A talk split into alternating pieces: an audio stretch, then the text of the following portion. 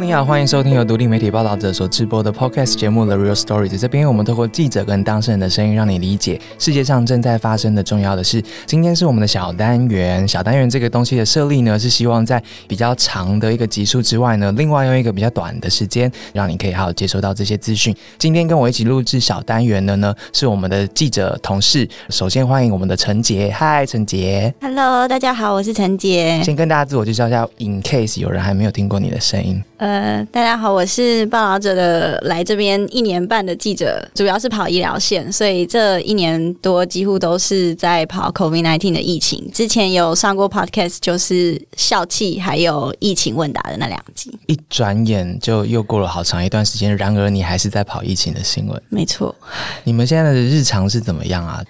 现在就是还是一样，如果有境外一入的话，就是每天早上会公布时间，通常就是下午两点会开一场记者会。那每周三会是例行记者会，就是部长会来。嗯，所以如果境外一入一直来，就是一周五天的下午两点都要空着去开。一周五天，对，周末也有，周末也有，所以你们是轮班的在执勤。嗯，然后同时你们还是做了一些深度的报道，是关于疫情的。对，没错。嗯，好，在陈杰旁边的是我们另外一位同事，他今天是第一次来，他有点紧张。他是我们的数据记者柯浩翔。Hello，浩翔。嗨。大家好，呃，我是报道者的资料记者浩翔，要不要自我介绍？什么是资料记者？资料记者的话，呃，其实大家就可以把它理解成说，就是用资料来说故事的人。那呃，我跟陈杰是同期的，我们同一天进到报道者来上班。呃，我平常在报道者的话做的工作就是，呃，会有些题目就是会跟一般的文字记者去合作。那可能我这边可以做一些资料上的协助。那在去年的这个疫情爆发之后，那我这边也有协助处理一些比较偏研发端，像比如说国务院或者是中研院这部分的采访，那也会做一些科普类的题目。那其他部分的话，其实还有呃，有点像就是办公室里面的转接头的角色，什么意思？我都不知道我们有转接头同事，因为我们我们有时候会做一些数位专题嘛。那我有的时候就会协助这部分。那比如说就会跟设计师或者是我们工程师合作，一起来完成这些作品。对啊，大家可以在网站上面看到有一些多媒体的呈现，尤其是透过资料的整理或资料的挖掘，或在资料上面的调查之后，会发现一些线索，然后我们再透过一些可能是互动的方式，或是数位的方式，把叙事呈现给你。这很多东西后面的最大工程都是浩翔，然后也因为疫情的关系，所以浩翔也下去支援了嘛。所以对你来说，这一年其实也蛮深刻的，蛮大的挑战。对，而且就是记得去年三月的时候，那个时候就是也是。有支援就是疫苗的题目，当时其实是大家都抢着在研发疫苗。嗯，那那个时候其实就是跟着陈杰啊，然后还有慧君，我们就是一起去采访，然后就是原本其实对于一些免疫学的概念其实都很不了解，那慢慢就是把这些知识都补起来，希望可以让大家在这么多的资讯当中，还是能找到。一个很好理解这个疫情的方式。嗯嗯，好像也是长期的在维运我们的疫情的那个及时更新的页面。那要不要介绍它上面有什么东西？如果大家有兴趣的话，可以上去看。我们去年有制作疫情的即时页，那上面就包含有呃全球各个国家现在的确诊数、死亡数，那还有痊愈数。嗯，那最近比较新的就是我们有做了一个全球疫苗接种的即时追踪页。嗯，那这个是我们在三月初的时候刚刚做好。好的一个页面。我们这次这个页面主要是从浩翔这边先看到一个有一个全球的一个叫做。Our World in data，它主要就有把全球现在疫苗接种的速度啊，哪些国家接种了多少疫苗，哪些厂牌的疫苗接种的比较多等等，等于你可以看到现在全世界疫苗接种的进度。嗯，那呃，我们就先透过浩翔这边用它就是专业数据串接的部分，用自己的网页就可以在网页上面看到现在这这些的进度之外，外我们再加上自己台湾现在的境况以及。你看完这些表格，如果你还有其他的疑虑，我们再透过采访还有专家确认，就是希望把一些细节，还有大家可能接下来开始接种会有的疑问，都一起放在这篇文章里面。对，所以如果大家其实未来很长的一段时间，关于任何疫苗上面有想要知道的资讯的话，都可以随时回来这边，因为它的资讯其实是会一直更新的。那今天我们想要做这一题，其实是因为这个疫情进展到现在，那我们录音的今天虽然是三月十八号，但是在你听到的这一周呢，其实应该是。是台湾开始施打疫苗的时候了。所以我们觉得这个时间点应该回头来整理一下关于疫情大家有什么需要知道的。我快速让大家知道一下现在的我们对抗疫情的时候，现阶段我们是在哪一个地方？现在其实是我们录音这一天是第一剂疫苗打下去之后的一百天，这一百天之后发现了什么？我们现在拥有了什么样子的解放？那疫情现在有多严重呢？其实全世界有一点二亿人确诊，一点二亿人其实是全球每七十到八十人就有一个人是确诊的，那里面有两百六十七万人死亡。台湾人对这些数据可能很无感，但是。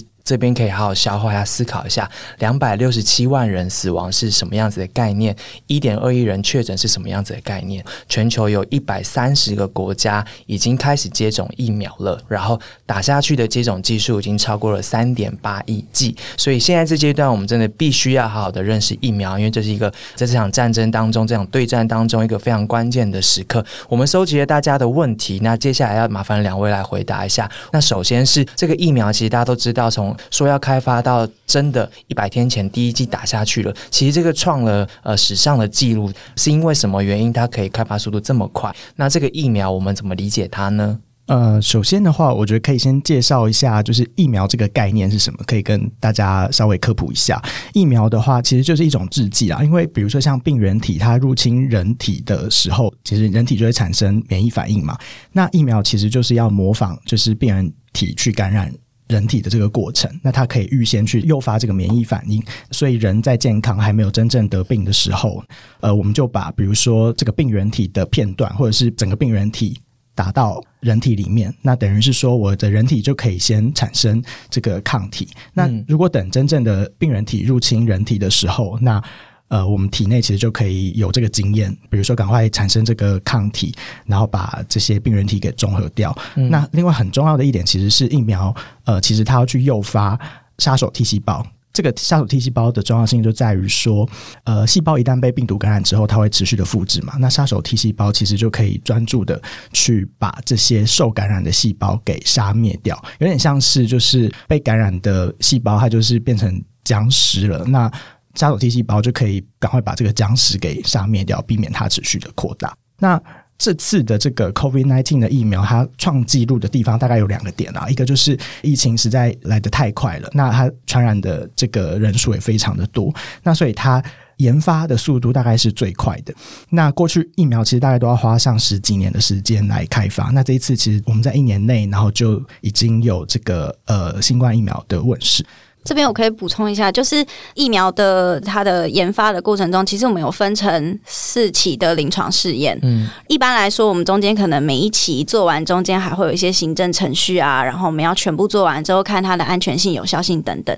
那这一次之所以时间可以缩短这么快的原因，是因为我们把第二期或第三期的时间直接平行，同时一起做，嗯，所以我省略了很多中间等待啊的时间。这个流程上面的跟过去的不一样，是不是也会有一些延伸出跟过去不太一样的状况？比如说，我们对于这支疫苗的有效度或什么的，其实在施打之后，可能还有一些新的数据出来，然后所以会有一些大家对于这支疫苗有效或无效的一个辩论，或是一些不同的讯息产生。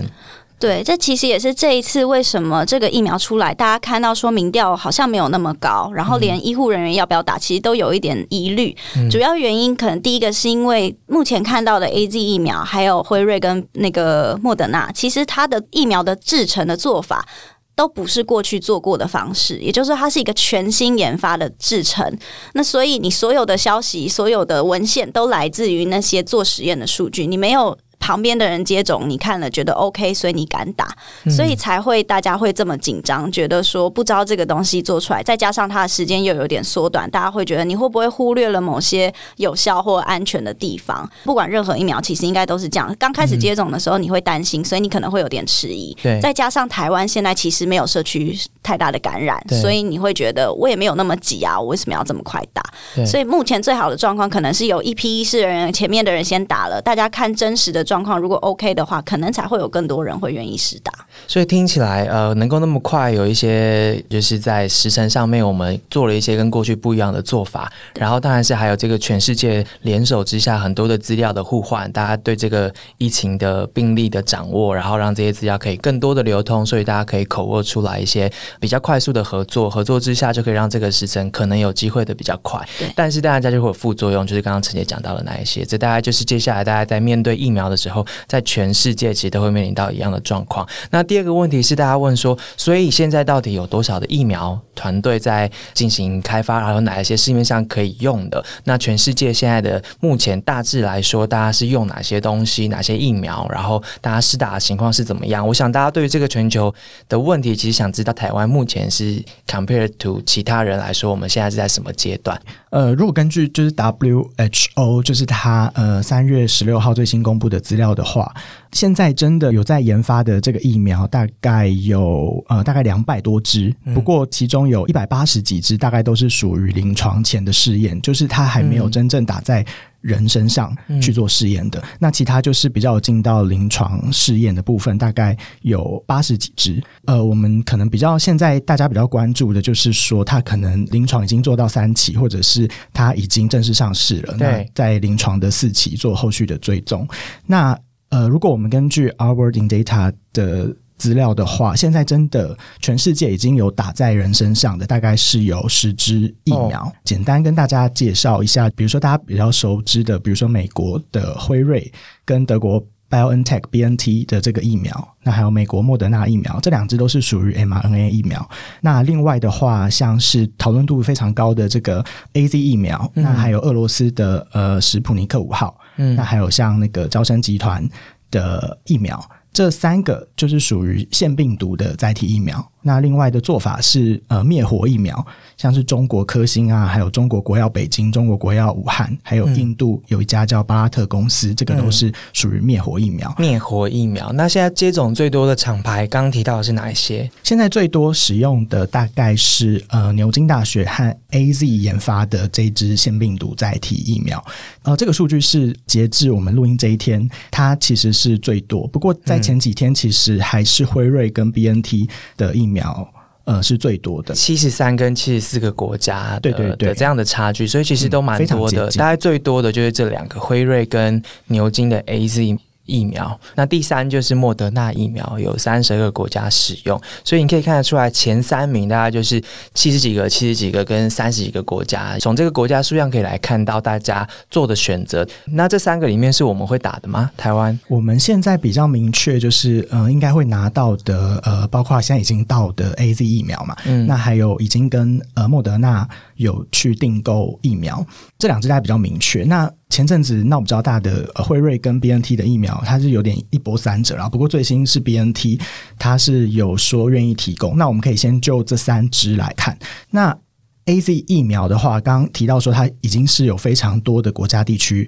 来做使用了。那因为它成本其实相对比较低，那它也可以直接在冰箱做冷藏。其实基本上这一支应该之后的全球的采用率会蛮高的，像是英国、法国、德国、印度啊、巴西、韩国都已经有在使用 A Z 疫苗了。不过 A Z 疫苗其实在美国是还没有给予紧急使用授权的。A Z 疫苗是不是那个最近传出有对它有一些副作用的问题？嗯，不过这东西就比较难去找出它的那个因果或相关的关系。目前是。说西方就丹麦那边吃打之后会出现一些血栓的症状，嗯，那到底有没有关联？现在还在调查中，所以其他国家是为了预防这个状况，同时先暂停施打。这样，WHO 他昨天也发了一个声明啊，他就讲说，其实血栓这件事情其实它也不是一个很罕见发生的事，它其实是蛮频繁发生的。那呃，因为我们现在广泛的接种疫苗之后，那都会开始有一些不良事件的讯号来来产生，但这个不代表说这些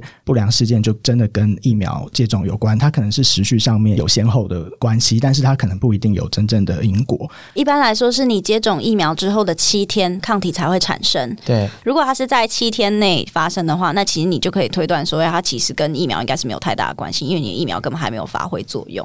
所以台湾会打的就是刚刚提到这个，目前来说。前三名普遍的这三支疫苗。那其实各个国家都在抢这些剂量的分配啊，这些这个可能是接下来全球性的会面临到的问题。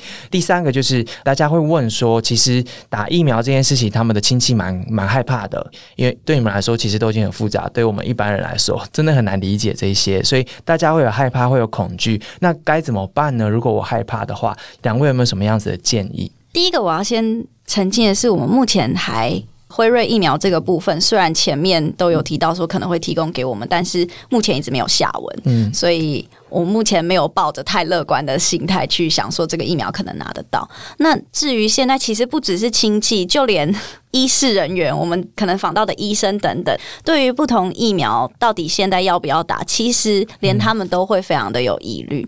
不只是像刚刚提到的这个疫苗是全新从来没有过的疫苗之外，其实现在对大家来说也会有一点觉得啊，反正。我现在也没有疫情，我我有必要马上就去冒这个险吗？嗯，不过我觉得台湾现在的接种速度本来就比其他国家来的慢。所以这个有好有坏，好的是，反正我们现在可以多观察其他真实世界、其他国家打完之后的状况，可能还有人种的关系，所以我们可能可以看日本或韩国他们接种完之后发生的问题，或者是有没有什么不良反应，再来决定我们要不要打。比方说这一次，因为今天是十八号，其实 A Z 因为有了这个副作用的问题，部长就有提到说，那这两天会先召开专家会议，再来决定我们要不要打 A Z，什么时候打 A Z 疫苗。所以这都是我们在。呃，时间充裕的状况之下，可以先做的一些措施。那也许这些经过更多讨论或收集更多科学证据，试出之后，也可以让大家比较知道说，诶，也许是真的 OK。那再透过一批一批的接种。真的看到了有人打完之后 OK 了，抗体变多了，然后感染变少。台湾可能没有感染变少这个明显的区别，但是也许就会让大家更放心。这个可能很难透过我告诉你说他打真的 OK，你就愿意打，还是要看到真的打完之后的状况，你你自己亲眼所见，你可能会比较愿意去接种。陈杰刚刚提到一个蛮重要的一个台湾跟其他地方不一样，是我们没有一个急迫性，因为我们的疫情相对其他国家来说是比较轻微的，所以很多其他地方国家其实是没有选择的，就是我们要赶快对抗疫情，所以要赶快打疫苗。但是台湾有了选择，可以等，可以讨论，可以想。在这个情况之下，今天其实最想要跟大家沟通，听起来是我们要有心理准备，是疫苗它还是一个正在发展中、正在理解中，然后每一支疫苗会发生的反应，这些都是全世界正在寻。找答案的，因为我们为了抢快嘛，所以当有一些新的资讯冒出来的时候，它可能有一些新的反应是我们不知道的，或是哪个国家的政策改变了，或是哪一个药厂它的说法不一样了，或甚至科学研究有新的科学研究出来，它又讲了不一样的事情了，这都是会发生的事情。对，但不代表发生了之后就是一个噩耗或是什么，它就是一个。过程带着这样的正确的心理准备来讨论这些发生的事，可能才有真的有办法去解除这位听众说的心里面对疫苗的恐惧。就是我们不要觉得他一有一些没有办法控制或是没有预料到的事情发生之后，就是一个天崩地裂的情况。我们要有一个这样正确的认知，然后我们才有办法理性的去把未知的这部分慢慢的理清。理清之后，可能就有机会降低那个恐惧。还有其他听众。会问到说，那所以疫苗对于不同的族群有哪一些不同的风险吗？然后台湾目前的时程的安排是什么时候？什么时候呃，哪一些人才有办法接种到疫苗？不同的族群，其实，在你一接种之后，大部分的人可能都会出现一些比较小的症状，比方说晕针啊，或者是那个地方就有一点红肿，这些可能都是休息一下子就会 OK。但是有一些人，可能你本身有过敏的体质，你可能有自体免疫疾病，那你可能在接种之后就有可能会有比较高的风险。所以，一般不管是在接种任何的疫苗，通常都会希望你。在原地待三十分钟，确认你没有急性过敏或是过敏性休克的问题，才会放你走。那可能这几个族群是需要特别去注意的。那其实临床疫苗在临床试验的时候，有两个高风险的族群是第一波还不会纳入，就是孕妇跟儿童。嗯，所以这一次现在所有的疫苗，像 A Z 这些，应该都是打十八岁以上。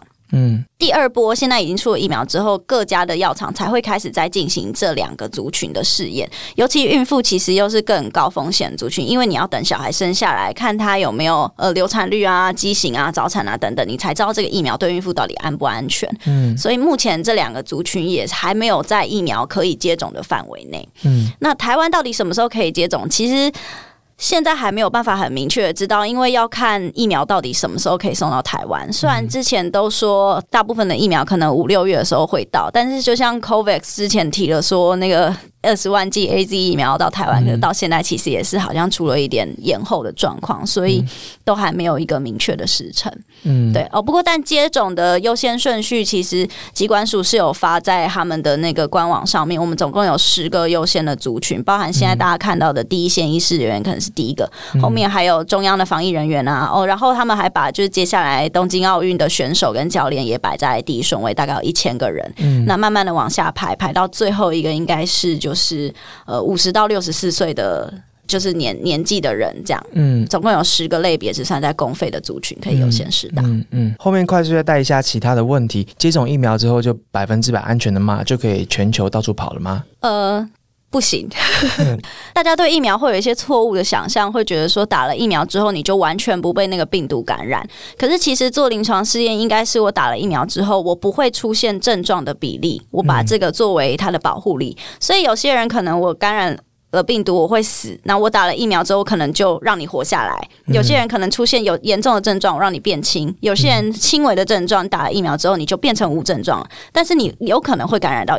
所以这就是为什么大家现在在讲说，你可能打了之后你还没有办法那么快去开放所谓的疫苗护照，因为也许我打了，我打了疫苗之后我去了别的国家，但其实我身上有病毒带源，只是我无症状，所以我会让那个国家没有打疫苗的人都被感染。嗯，这也是有可能发生的问题。接下来，所以医师或专家会提出一些接下来边境，因为你边境不可能永远锁嘛，你就可能还是会有要有一些做法。也许你打了保护力比较高的疫苗，你可以不用居家检疫啊；也许你打了效果比较差的疫苗，你可能居家检疫缩短时间等等。但这个也会有问题，就是各家厂牌会觉得，哎，你怎么可以这么不公平等等？哎呀，天哪，好复杂。对，所以这些 都都是未来要考虑的地方。这些都还是未知。对，我们就是在一个寻找答案的过程，就跟这个病毒一开始，我们连它是从哪里来的，它会造什么样的。情况这些我们都不知道，就是持续的摸索下去，还有很多零碎的问题。疫苗一年要接种一次吗？然后或是什么时候会解封，不用居家检疫？然后大家大规模的试打疫苗之后，会不会就做到这些？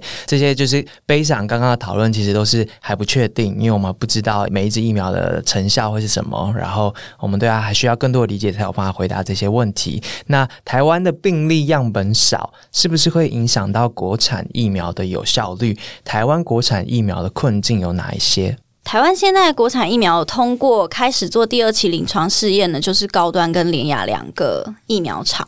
那台湾现在确实，我们国产疫苗速度也比较慢。目前从二月底开始做，大概要做到七月，最快最快是可以完成第二期的试验。困境就是因为我们没有我们的社区没有什么病毒，所以我们没有办法做第三期临床试验去看说真的。吃打疫苗的人到了社区，疫苗有没有保护力？所以，我们现在的做法是，我们就扩大二期，我们把二期的人数扩大到三千七百个人，然后直接看它的有效性跟安全性。嗯，如果做出来确定有达标的话，就可以跟食药署申请紧急授权。也就是说，我们二期结束之后就可以开始打，会先试出一百万剂。可是，这个紧急授权是要在很紧急，就是像国外那个已经非常严重的状况。嗯，所以到底接下来这个国产疫苗可以怎么用？其实还要看它接。下来状况，因为目前就是没有紧急的状况，所以你也没有必要去紧急授权。但如果我们这个疫苗接下来要量产，要把它做成一个真的有效，就是有让大家认证的疫苗，你还是要想办法完成三期。比方说，之前有说可以跟其他的国家合作啊，去他们的地方做实验，这些也都是有可能。嗯嗯嗯。最后，我想要问一下两位，因为我们今天来做这一集最大的关键，是因为有一个数字，就是台湾人对于接种疫苗的意愿的调查，这个民调其实是六成。对，这个是指挥中心在一月二十九到二月二号的时候，针对电访、针对民众做的民调，六成是愿意接种。那这样子是高还是低？其实多数的疫苗应该问接种差不多也是这样，因为我之前也是跟跟慧君，就是我们的同事聊过，他说他当年在 SARS 的期间，其实那时候在民调说，哎，如果 SARS 有疫苗，大家要不要打？其实好像那个比例也是六成，也是差不多，就是没有到非常的高。嗯，对，所以。还是可能这个数字会等到接种一段时间，也许会升增加这样。嗯嗯嗯。那今天大家就是很快速的 brief 一下，在两位的报道里面的大家五分之一 only 的内容，那从这个六成其实可以看得出来，大家还有很多的疑虑，而这些疑虑也其实也都是正常的，只是说现在这个疫情很特别，是大家希望它赶快结束，而且它规模太大，影响到全球，所以可能大家都各国都在抢着在接种情况之下，我们就要更努力的去回答大家的问题跟疑问。那两位的报道过程当中，我蛮好奇的是，其实你们回答的刚刚的每一题后面都需要。阅读大量的资料，这个资料可能都是跨国的资料，而且很多都是你们要主动的去找，不管是 WHO 还是这些科学调查机构的最新的报道，其实成本相当的高，意思是你们要花很多的时间跟心力，才有办法解答这每一个民众的一个很小的问题。但是写出来之后，大家的反应是什么啊？我们在三月九号的时候推出这个页面啊，那那个时候其实效果是蛮差的，就是什么意思？呃，我记得那个分享数，脸书分享数大概就三十几吧，因为我们那个时候又 又有那个征才文，你知道吗？我们最近在征产品经理还有全端工程师，然后呢，那那篇贴文的那个分享数甚至比我们的征才文还要低。虽然我们做这些报道也不是为了冲那些数字啦，但你看到还是会不免还是心会揪一下，这样揪什么？就觉得哇，花那么多时间就是不睡觉，然后看那么多的 paper，嗯，但我觉得这个都这个都还好啦，毕竟我们就是把我们要做的事情做好。卫生纸有卫生纸吗？不要哭，不要哭，是不是？吓死我了！我们这边卫生纸哦。那陈杰觉得呢？你跑一年多了。我觉得一年多来，真的是每一个过程都有那个时候大家特别在争吵或是重视的地方。我觉得现在已经有一点走向比较明确了，就是我们接下来就是要看疫苗的状况怎么样。可是，在过去一年，其实你完全不知道这个病毒开始到，甚至你要用什么样的方式隔离检疫，这些过程的摸索，其实都还蛮痛苦的。我觉得现在反而是你好像终于有看到你眼前有。一点点光亮的隧道了，也许你还不知道过了那个隧道能不能就终结这个疫情，但 maybe 你看到了一点光。可是过去一年其实很少的，我觉得也有有喜有悲。就是你过去像刚刚浩翔讲到，你在去年的这个时间才在讲说哇，不知道疫苗能不能研发出来，结果今年大家就开始打了。其实那个是你看到一个可以更相信，就是大家的。努力的那个过程，嗯嗯，对啊，我不知道大家身边有没有在国外的友人，或是从国外回来的亲友，呃，我觉得可以多跟他们交流一下。感受一下，在面对疫情的时候，每个国家会面对的状况，或是每个国家讨论的方式。我觉得这或许就是这个疫情之下，我们可以重新去呃另外一个观察的一个面向，想一想，回头来我们自己要怎么持续关注这个议题，或是说我们需要做好什么样子的心理准备。这应该是每个人都可以想象的问题，因为每个人接下来可能都会面临到要不要打疫苗这件事情嘛。那我作为他们的同事，其实我们。就觉得好辛苦哦，他们因为疫情真的好难，然后又觉得这真的是抱着应该要做的事情。我们已经出了一本书了，十几万字的书了，然后疫情还没有结束，然后他们还要持续的在做这样子很困难的报道。所以我作为他们的同事，我很渴望是可以大家都给他们一些肯定。即使你真的看不懂那每一个专有名词或什么的，但是至少知道有一家媒体有一群人他还在努力的耕耘这一些他们觉得很重要的资讯，尤。其是他们真的是不停的、不停的、不分假日的在做这样子的工作。你看，浩翔都记得那个分享数只有三十几，所以你去帮忙分享一下，他可能之后就觉得自己 做的工作有人在注意，或者是。多让你身边的人知道，其实有可以仰赖的资讯，可以让大家参考。这大概就是我们做的工作所想要得到的一点点的一些成果。那当然最辛苦的是第一线的医疗人员。所以如果你是第一线的医疗人员，你觉得有更多我们需要讨论的议题，或是你觉得有一些事情是我们需要知道的，或是重要的故事还没有被发现，请随时联络我们，我们都会试着用我们的声音或是文字，让大家去理解这些重要的事情。今天很谢谢两位的时间，谢谢你的收听，大家拜拜，拜拜，拜拜。